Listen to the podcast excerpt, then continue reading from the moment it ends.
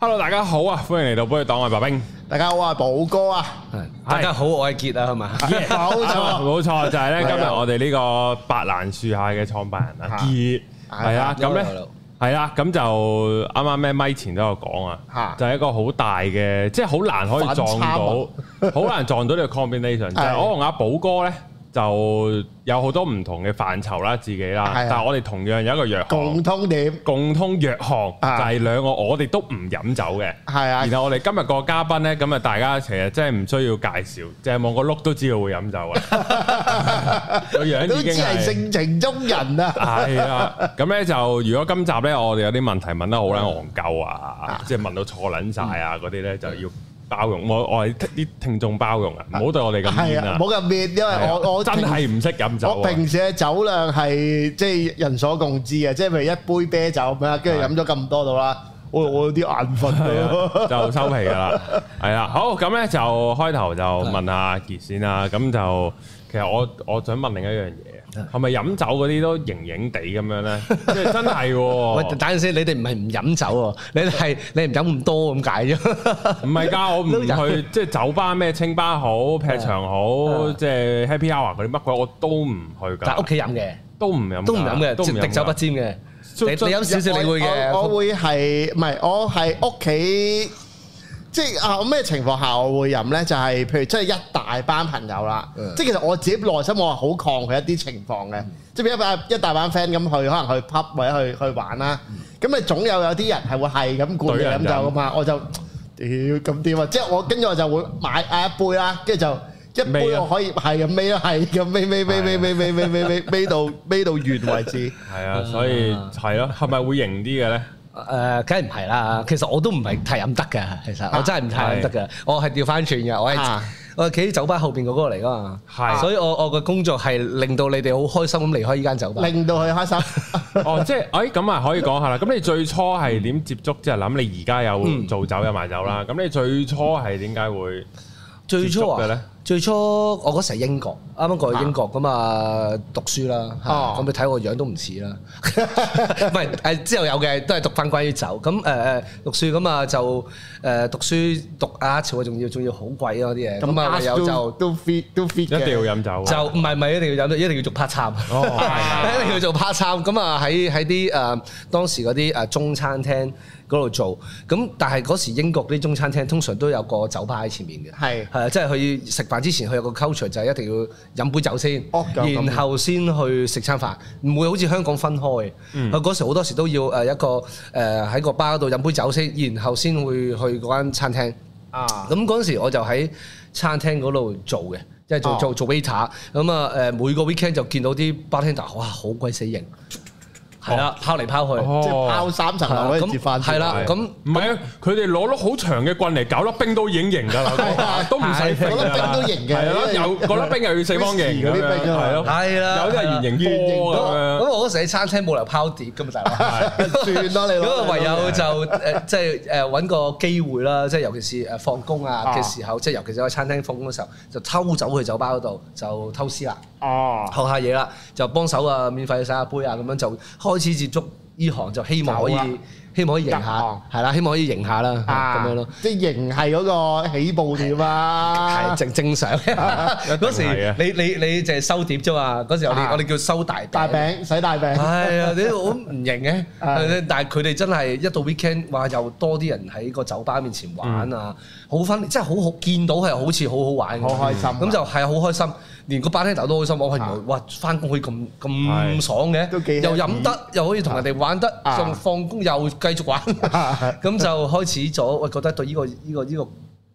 工種呢個呢個行業好有興趣，咁嗯就開始慢慢去入入去咯。咁你細個係咪已經係飲開酒咁樣樣嘅唔咧？係啊！我細個唔係細個應該有一個好大好嘅 experience，你自己唔記得咗，你有飲過，因為啲親戚朋友梗係會就一定會有係啲啊嚇心力球啊，有啲眼有啲嘢心咁樣力有啲嘢喺你面前。咁但係啱最記得就係嗰時應該係小學啦，小啊學咁啊唔知咩誒。姨媽姑姐嗰啲，唔係小學啲同啲小學同學就上嗰啲燒嘢食，啊哦燒嘢食就咁就整唔罐知啤酒，飲未飲啤酒添啊，飲啲 Diamond Black 啫，即係飲嗰哦哦哦哦哦啲 Diamond Black，誒我知甜酒我咧知啊，即係好容易入口嗰啲，七仔嗰飲啲 完兩支就爆胎嗰啲，啊係咁樣咯。咁啊飲飲下就開始，哇唔怕酒都嚇，誒、真係好似唔係太熟咁啊，就去到先真係即係喺英國真係先接觸酒同埋酒吧。哦，即係英國就係個故事嘅開始。係，啦，咁啊，接觸酒吧，咁啊型啦，咁咪開始慢慢去接觸呢樣嘢。哦，發覺發覺誒唔係喎，即係唔係得個樣嘅喎。嗰時好好勁啊！嗰時淨係唔翻學就係朝頭早九點鐘就攞住個樽拋嘅，哦，係啊，拋到拋到六點，拋到六點咁係拋拋勞拋。損喎，即刻。唔係唔 係，即係即係，因為嗰時未有機會做酒吧啊嘛，啊咁你就攞住個樽練就喺誒英國啲有啲草地嘅，啊啊咁啊同一兩個 bartender 就喺個草地嗰度係咁拋啦，係哦咁拋係咁拋，咁啊係開始會覺得誒幾好玩喎，諗住型下啫，嚇，然後咧，然後幾時去到？然後真係入行或者我哦係喺想轉然下咧，然後就又然後就一去到哇諗住自己好識啦，嚇係啊記啲 recipe 啫嘛，你唔需要知道咩嚟㗎。嗯哦哦，咁啊睇下個乜溝乜巴咁樣就睇下個鬼仔個 bartender 幾時死 啊！ 即係幾時唔得閒，係啊啊！咁我有機會就我可頂以幫你頂一係啦頂係啦，幫佢整一整咁樣。咁啊結果真係啦，係啊佢哋好得意啊！佢哋一到夏天就好天就唔翻工噶啦，佢哋。哦啊咁我就太少好天啦，應該好嗰時好少好天啊㗎，一好天啲鬼仔就要放假就就係啦，就唔翻㗎啦。啊咁就有機會咯，有機會就開始接觸到。哇！諗住可以型下啦，哇！做咗幾個，誒簡單啦嚇，記下啲 recipe。嚇，跑幾下型啦，係啊咪先？突然間嚇、有啲有啲靚女走過嚟嚇要啲咩，what is that？啊？咩嚟㗎？點解嘅？ 即係你知啊，去到酒吧、哦坐喺吧頭，同你傾偈㗎係啦。啊，咁佢叫一杯，嗰我點知啫？我我我我我記只個識 recipe 啫沖㗎啫喎嘛，我係啊，佢又問你好多嘢㗎嘛，啊點解你會用誒福卡唔用 gin 嘅？啊啊點解你用檸檬唔用青檸嘅？咁死啦！都唔露即露刻底啊即刻唔露明餡係啦，即刻得我我點知我記過 recipe 啫嘛嗰陣時，哎啊咁就開始真係開始就覺得喂唔得，嚇就開始想要 study 啦。咁啊嗰時 OK 仲係啱啱 internet 啱啱開始，仲要冇係啊。有冇 Google 嘅？要去圖書館啊，真啲。係啊，係啊，又要去圖書館睇抄書，又揾翻以前啲朋友，咁啊醒目啦！一放工或者放學就走去酒吧嗰度坐把頭，問翻同樣嘅問題，問翻啲哦 bartender 點解你用車你？係啦，咁就開始真係，哇覺得哇真係無底深淵嚟嘅，即係覺哦得酒原來誒、呃即係撇除咗你個動作嗯啦，撇除咗一啲最基本嘅一啲 cocktail 之外，原來真係好多嘢喺好入邊，多學問喺入邊。包括晒所有嘅歷史啦，誒即係你知每個 cocktail 都有啲 background 啦啊歷史，包括晒所有 culture 啦，誒誒包括晒所有嘅一啲誒。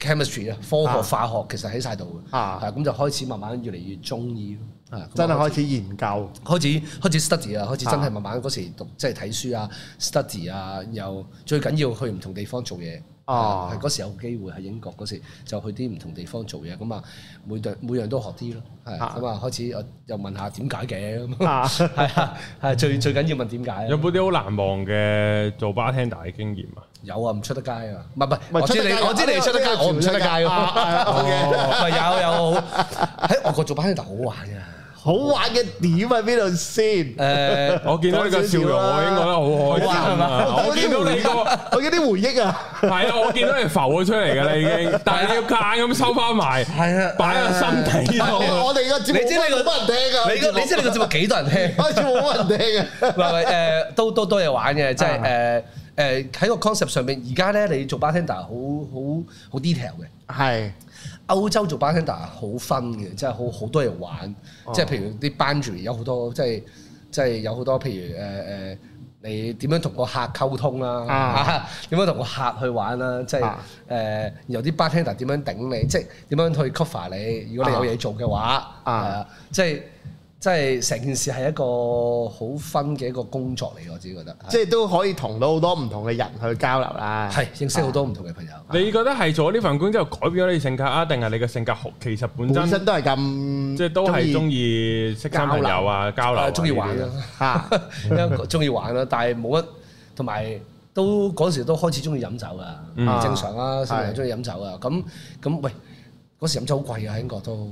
英國乜都貴啊嘛。係啊，咁你咁你最好最好又唔使錢，又可以飲酒，啊嚇又有錢賺，翻工又有機會識女仔啊， 係咁梗係做酒吧啦。係我都聽好多做酒吧嘅，即係都係好多古仔嘅，係好羨慕啊！係好喎，我匿喺度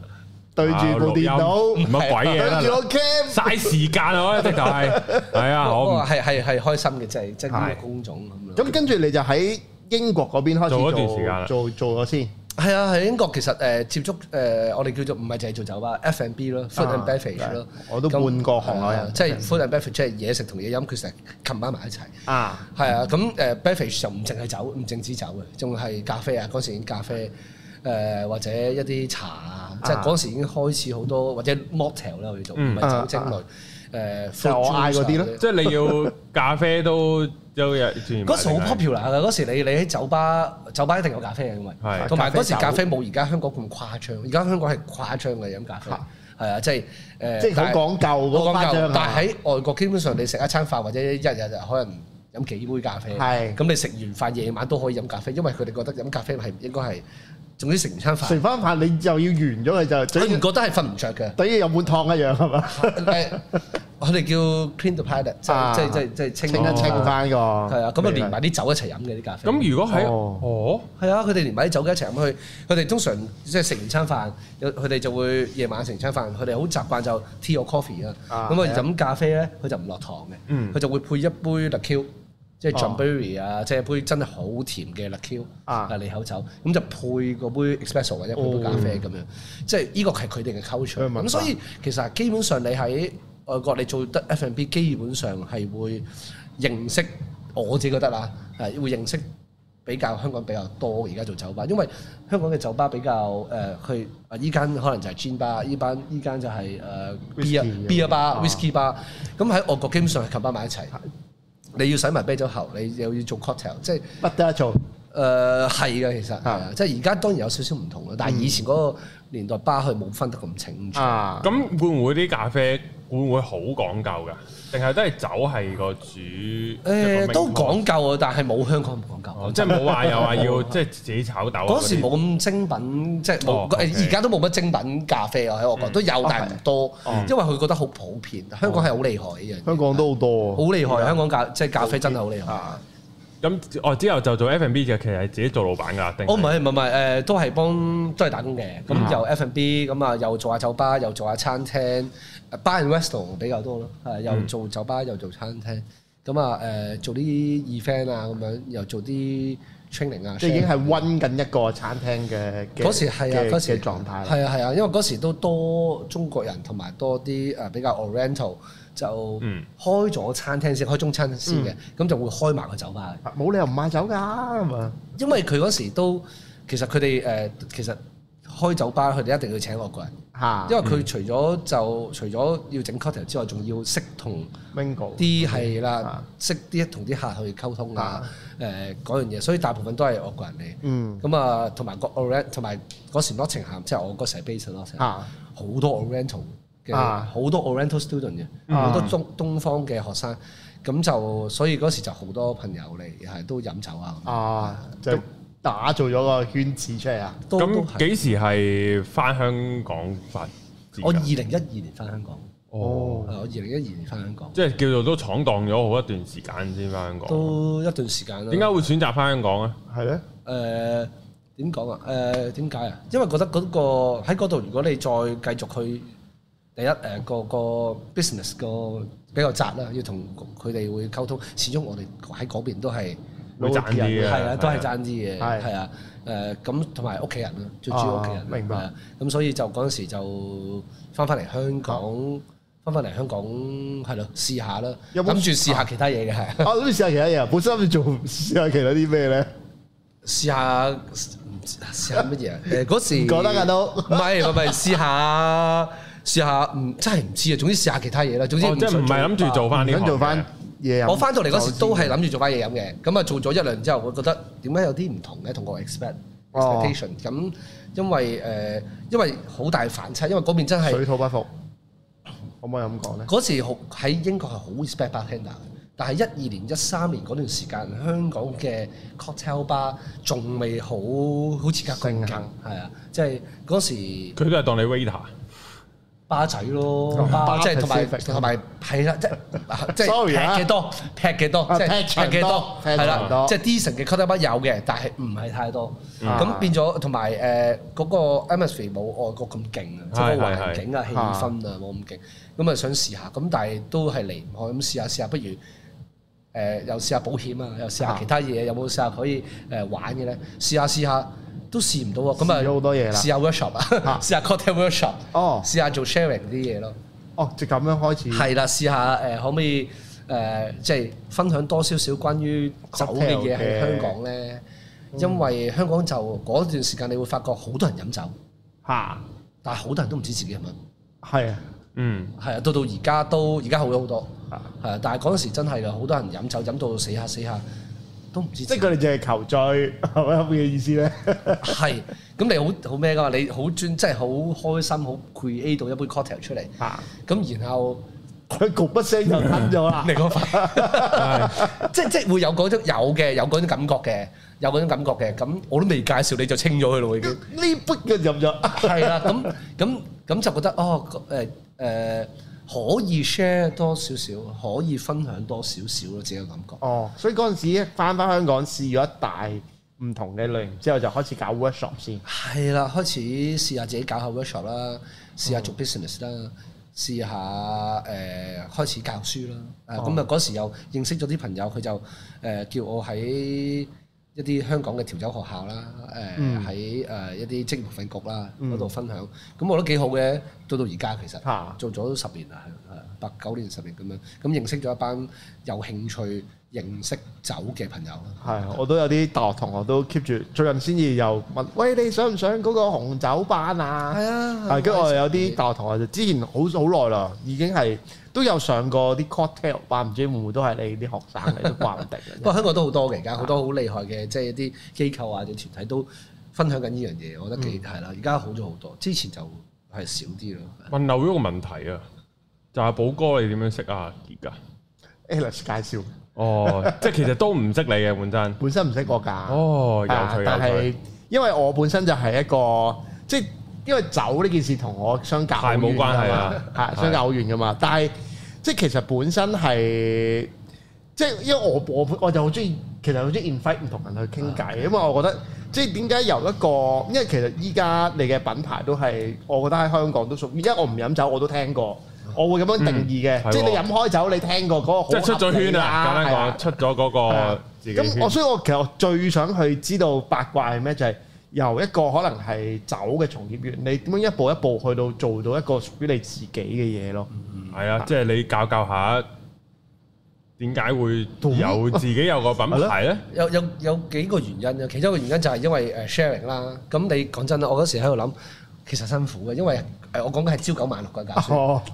朝九晚六㗎，係啊，我教好足誇張。我嗰時係仲翻咁好勤緊，力我仲翻緊酒吧嘅，嚇係啊。咁但係我嗰時講緊酒吧就即係誒一個好夜先開，即係可能夜晚七點鐘先開開工，咁就做踩到凌晨兩四三五點點，喎哦凌晨四五四五點。咁就朝頭早就要教書，就朝頭早九點鐘教書。咁你仲可以坐喺度分享到係咁咯。好未好啊絕死嗰時㗎嘛我就喺酒吧度瞓覺 咯，然後之後就去教。咁誒點解就因為我你會覺得又即係教書最想係分享多少少啊。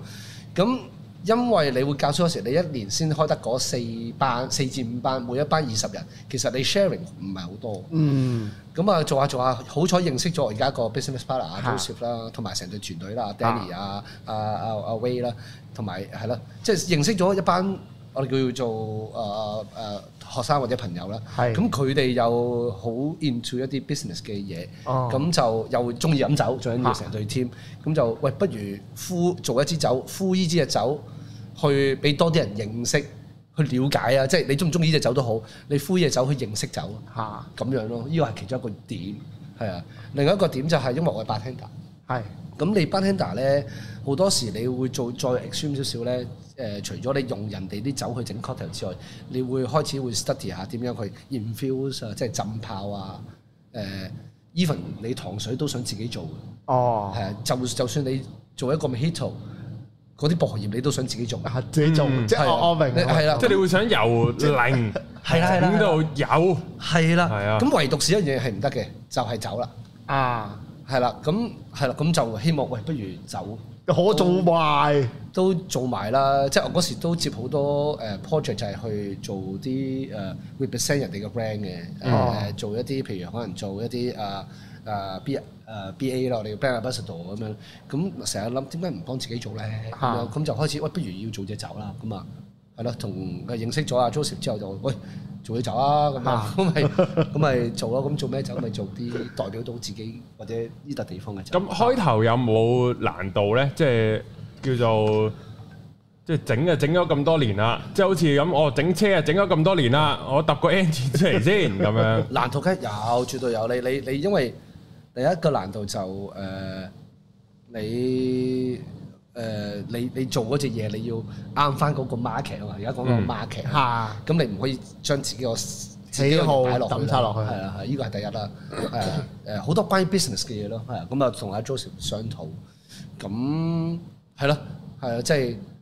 誒、要要啱翻個 market 先啦，係咪啱啊？即係譬如我我我自己想做 rum 㗎，咁但係香港第一做唔到啦。 嗯，咁嗰時又因為 gin 好興啦，咁嗯啊做 gin，即係咁樣咯，即係嗰時要做翻一個啱個 market 同埋誒咁多隻 spirit 當中，呢就係可以 represent 到，即係可以擺啲嘢落去啊嘛，擺我哋啲嘢落去啊嘛，咁所以我哋就先做 gin 即係既有市場嘅考量，亦都有自己嘅一啲嘢可以咁呢個嘢可以拍到落去係啊啦。係啊係啊，咁中間喺呢個釀酒嘅過程有冇啲趣事，或者有冇諗過？哇！屌，原來可以咁衰㗎，釀完哇！即係要吞喎，搞原呢來個味， 係啊有冇呢啲啊？咪日日醉咯，真係日日醉，真係因為啊你你你你我成日都講啦，你蒸酒譬如你做酒，你唔可以做少少啊。係 你一做就一你做做缸咁成樣。幾 lit 噶嘛，係咪啊先？即係幾 lit 已經唔多噶啦。咁係你做成幾 lit 咁點算啊？又擺咗喺度喎啊，又唔係唔我好飲，即係唔係唔好飲，但係爭啲喎。咁你咪倒咗佢啊嘛，大佬啊！嗯咁咪又冇晒唉咁算啦，飲啦，同阿 j 四或者同啊飲，啊即係基本上日日都係咁。但係第二日又要翻另外一份工咁樣，啊係啊。咁我覺得嗰個係分嚟嘅，係啊，啊成日都醉咗唔知喺邊度啦， O K，係啊。係啊今朝酒醒何處？係，咁有冇個咁咁到最後吞到一隻，喂、大家都中意喎，係呢個 form 即係呢個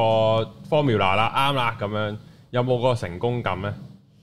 定係會有咁嘅一定有啦，一定有。即係誒、呃我哋就唔喺我哋要出發嘅。我嗰時同阿 Joseph 就去做一啲誒、呃我哋叫誒未開始做，就俾一啲行內嘅人做 tasting 啦、哦即係搞啲一啲 ta- tasting 嘅嘢，咁、就俾人哋試先嘅。咁啊試到人哋係即係係人哋個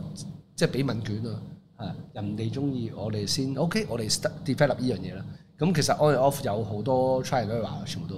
啊都啊係仲有好多嘅 focus group 啊，好多嘅好多好多前期嘅嘢係啦係係處理緊啦嘅係啦係啦，咁然後之後再整完之後再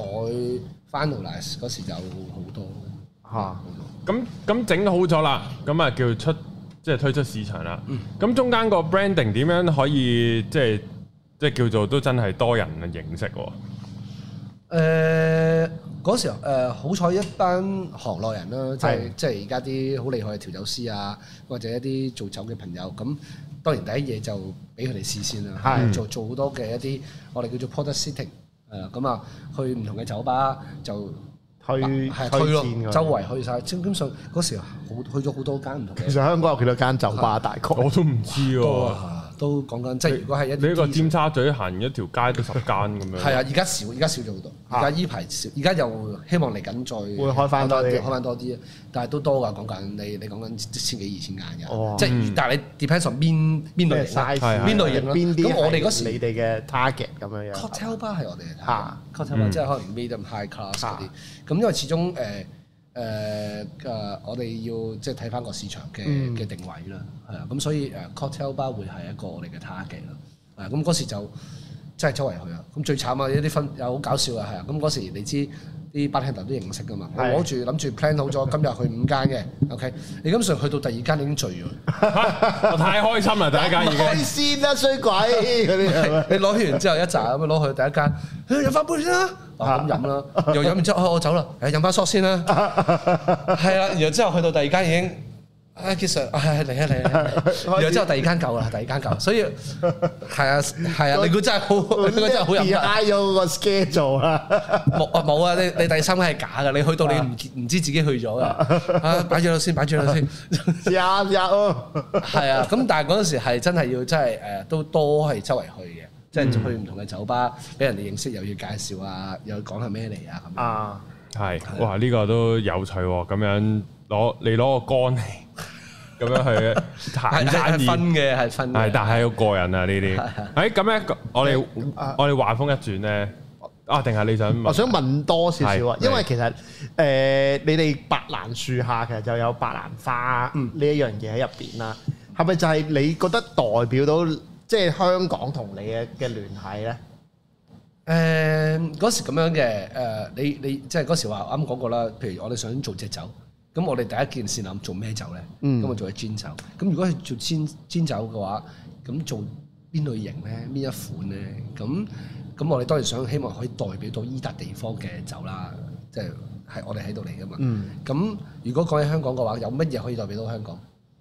係啦，咁就開始諗啦，咁就慘啦。要諗味道嘅嘢先。係啊，咁就慘啦。。咁喺外國人好簡單，外國人睇香港就帆船誒帆係 exactly 帆 船，你唔可能將個帆船擺落去啊嘛。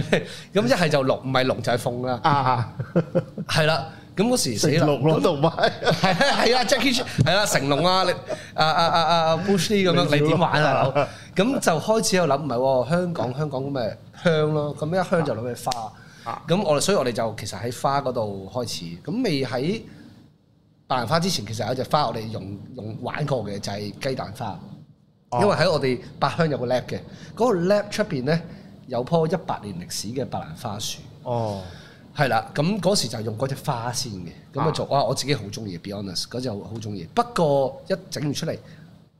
你好難代表到香港啊！嗯即係 even 呢隻花係喺香港嘅一笪地方做，但係你啊好難代表到香港，你冇古仔，即係冇冇 story。咁啊開始諗啦，誒啊，除咗白，咁啊開始試其他唔同嘅花啦，咁啊洋紫荊啦，啊，誒誒桂花睇啦，下自己係咩味，我都即係唔係好諗。玫瑰花？你冇執，嗯錯添啊！正係執咗公粉羊蹄 甲，就毒㗎嘛。公公粉羊蹄甲係有嘅，洋紫荊有 不過冇乜味。 啊，咁啊就開始試好多唔同嘅味道嘅嘢啦。咁就誒、呃最後就俾人哋試，哦，依隻係最 recognize 嘅俾人，咁嗯就開始將呢隻嘢擺落去。係咁呢個貨香港人都好好咩嘅，因為你總係會經過遇到一位婆婆係賣緊賣緊嗰啲白蘭花㗎嘛，係啊，嗰時都擔心啊，即係哇！如果誒、呃你話大成，即係我哋會年唔會長咗就攞晒知啫啲花啲婆唔婆係咁唔樣係買係嘛？ 嗰時係諗，嗰時係諗，喂，你大個又知啊，細個唔知噶嘛，係啊咪先？哦但係原來發覺而家嘅小朋友，即係而家可能十零廿歲嗰啲都真係認識嘅，啊即係佢你同佢講，哦我唔知係咩係白蘭花，你只要同佢講，哦，街邊婆婆坐嚇誒喺度賣嘅花，其實佢哋都。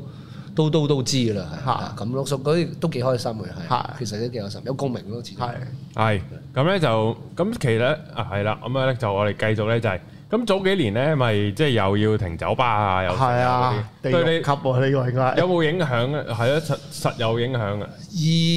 有有影響，當然啦，冇，我覺得唔係就係我哋嗰呢個行啦，係啊，即係誒其他都有啦。不過喺酒吧，酒吧真係好好大影響。咁我哋做過幾個動作啦，誒、第一個動作就誒、support 翻 local，即係我哋 support 翻香港嘅 bartender 啊有段時間嚇。咁我哋有段時間就出咗一啲 cocktail 咁啊，即係所全數捐，即係 support 翻一個啊誒、香港 bartender 香港 bartender 嘅 association 嗯啦。哦係啊咁第二就第二就開始分享，其實你唔飲酒，其實都可以喺屋企整一啲簡單嘅 cocktail，嗯啊，即係喺喺上網 Homemade 教人哋整 gin and tonic 咯。啊你唔需要咁多材料，但係其實你喺屋企都可以好輕鬆咁整一杯，係啊咁樣咯，係啊咁樣就嗰段時間就誒、變咗由 to B 就 to C 啦。嗯，即係哦直接 to 轉一直接轉係啊轉一轉，咁係咯係咯，嚇咁一定有影響，不過用翻第二個方式去做。係圖師咧，我見你哋其實嗰、個你哋啲 product 咧係超靚嘅，我想講。 Thank you 即係誒、呃由嗰個 design 去到，因為你我頭先一路即係都做少少功課啊，咁睇咧你有一個係用嗰嗰種木盒，跟住有個玻璃，嗰、個好靚啊！即係你哋係你 in house 你又有一個係啦，即係你你啲嘢係特別靚嘅，呢個係啊 Joseph 同埋阿 Danny 啦，係哦 即係主要即係我 partner 啦兩個。啊咁佢哋真係誒嚟一個就誒誒本身係讀 architect 嘅，即係哦係啊咁啊 OK 俾我捉咗過嚟就一幫手齊一齊砌嘢一齊玩啦。 啊因為 Joseph 本身佢有個 sense 喺度嘅，啊啊佢人係非常之厲害，係啊啊咁所以就誒佢哋兩個都真係好厲害咁樣，即係希望嗰種 style 可以 keep 住落去，即係 keep 住我哋個同一個 theme 咯落去咯，係啊。咁其啊你。啊，你繼續。咁其實譬如啊，翻翻去即係疫情嘅時候啦，咁酒吧係屬於一個首當其衝嘅重災佢。重災區啦，即係無論所有嘢都解放啦， 即係所有嘢都可以堂食啊，所有嘢都可以咩嘅時候，即係誒、呃都仍然係去到最後嘅最後噶嘛，好似仲遲過麻雀館嗰啲噶，我印象中係啊，即係。啲 friend 啊，係啊，咁入邊咁，因為其實你都識好多行內嘅嘅人士、工作人士噶嘛，即係其實嗰刻佢哋即係誒、呃啊點講咧，即係嗰個心情或者叫做你哋做到嘅係咯，冇啊，真誒係冇誒係誒純粹都係見冇行步嘅咋啊。咁你你基本上而家有咩可以做到係咪先？ 咁啊係即係你冇乜嘢可以做到，你淨係可以淨係可以呃心跳啊， 係係即心係。你你係係咪係咪喺表面上咪啊得行咯，好終於得啦咁樣咯，冇啊，其實誒誒都係見步行步，可以係做乜嘢就做到，做可以做到啲乜嘢就要就乜嘢做啦係啊啊，咁樣咯。我咁哋到到咁喺香港做咗，啊即係都即係十年啦，喺唔唔即係唔同酒嘅範疇都有做啦，有又有教班，又有開鋪咁樣。咁你覺得同外國有咩分別呢？喺而家嘅香港，而家嘅香港有咩分別啊？都有，香我覺得你唔需要 promote 得好多。嗯，啊但係本身因為多人都要飲酒同埋佢個 culture 真係個個都飲酒，係係收即工係啦即飲係唔啊飲得都飲嘅，即嚇係唔就算佢唔飲，佢都知道，因為冇辦法，佢好細個已經接觸醫學，佢根本上佢五六歲或者六七歲，阿爸阿媽已經飲緊酒，嚇誒即係晏晝好好好 chill 嘅嚇飲諗住就酒，香港唔係㗎嘛，香港壓到你唔得唔得唔得唔得，唔得到十八歲。你你唔得，我而家得咯，嚇 係咪咁但係喺外國，其實你一個十六歲嘅小朋友已經開始已經認識酒，即係最嗯 basic 嘅，即係啤酒同烈酒嘅分別已經好好清楚。即係當然大家都應該知道啦嚇嚇。咁但係香港其實唔喺個喺個城市上喺個 market 上面其實唔係，仲有好多人真係唔認識，但係佢哋飲緊酒嘅。嗯係啊，但係佢唔仲未識分或者識佢知，咁我哋嘅工作咪希望，其實我哋而家上堂唔係教育清多啲，係啦，因為好似台灣，台灣其實中學已經開始有調酒班㗎啦，係即係有酒嘅班㗎啦。但係香港就係好落後，佢仲係國個個個電台仲喺度講緊啊誒誒飲酒害人，影響一生咁 樣。咁即係其實真係，我覺得酒呢樣嘢其實應該係一個 culture 嚟嘅。係係即係可以分享多少少，俾人認識多少少，唔係咁 negative 嘅。咁所以我覺得呢樣係先係重要咯，即係係咯，係啊，我覺得係咁。有冇咩難忘嘅事呢？喺香港，會教班有冇啲教班遇到啲好奇怪嘅學 生？梗有啦呢啲誒 就呃唔係誒，都會比較熱情嘅，誒、呃開心嘅開心 熱情嘅，同埋比較太開心靚仔啦， 比較開心咧係一樣嘢。其實佢哋係哦，尤其是你知啦，誒、我哋誒、有段時間係誒、譬如誒誒、呃工聯會啊，即係我哋去咗好多個 channel，即係誒誒職業培訓局有好多人真係唔係真係嚟想上堂噶嘛。佢都係有啲攝一攝，佢諗住都係哦，你又去，你可以散咯咁樣去。係啊諗住我都我都係飲翻一兩杯就喺堂嗰度咁樣嚇。但係 end up 佢哋真係好 end up 佢哋真係誒好 into 好 into，甚至乎有啲真係去酒店嗰度。誒、去去去做啊，打炒散又好，佢真係好 into，甚至乎入埋醫學。咁哦呢個係我覺得係即係你我算唔算有趣？唔係有趣咯，覺得係幾幾開心嘅一件事咯。係啊，啊！我幫我有個聽眾問先，因為咧我有個我做 coaching 我有個客咧係，其實佢係佢而家都係做緊調酒嗰個方向嘅係係。其實呢一個行，即係譬如做緊呢行，有可以點樣去發展自己咧？即係跳開問問一問嘅。可可以誒，而家啊，其實最主要誒一定要 keep 住 keep learning 啦，因為太多嘢學。嚇但係你就你但係你翻工嗰段時間係你只係翻工嘅，你唔會喺翻工嗰時學嘢，因為我哋酒吧上面有一個好緊要嘅嘢。嚇咁你 observing 好緊要啦。咁啊，同埋真係要自己識 build up 自己咯，而家。誒 mid social media，嚇即係你知香港嘅 bartender，香港嘅 bartender 就誒即係誒其實唔係好多人。嗯，咁誒、呃你要將你嘅即係除咗你要自身要誒呃 build up 自己之外，你就要喺 social media 嗰度分享分享多少少咯。係啊，係嚇啊，哦即係 build 多少少你個人嘅 repetition。我覺得需要嘅，我覺得需要嘅，係啊。咁而家 both way 㗎啦係啊嚇，both way 嘅。咁但係首先你真係要 keep learning 咯，係啊，即係係啊，我覺得呢個重要。哦明白。呢個咁嚟緊有咩目標呢？有咩想做啊？或者嚟緊我哋啱啱而家就做咗一批，即係除咗我哋而家白蘭樹啊、淡麥啦、咖啡酒之外，我哋而家出咗嚟，而家就做緊一啲同啲農夫真係合作緊啦。農夫係農夫啊，誒本地嘅農夫就用而家 local 嘅 honey 啦，哦同埋一啲 local 嘅一啲食材啦，就做咗一一一一系列叫做 Tens 嘅一啲一隻酒，就叫 From Here 嘅，即係而家開而而家 From Here，哦咁就用本土嘅嘢做一啲蜜糖酒咯，蜂蜜酒咯。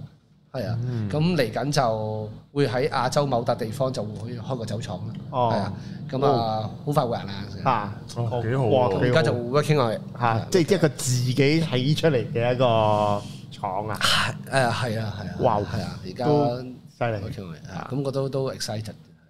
哦，啊，哇！呢個係即係掂喎呢個，啊即係好似誒。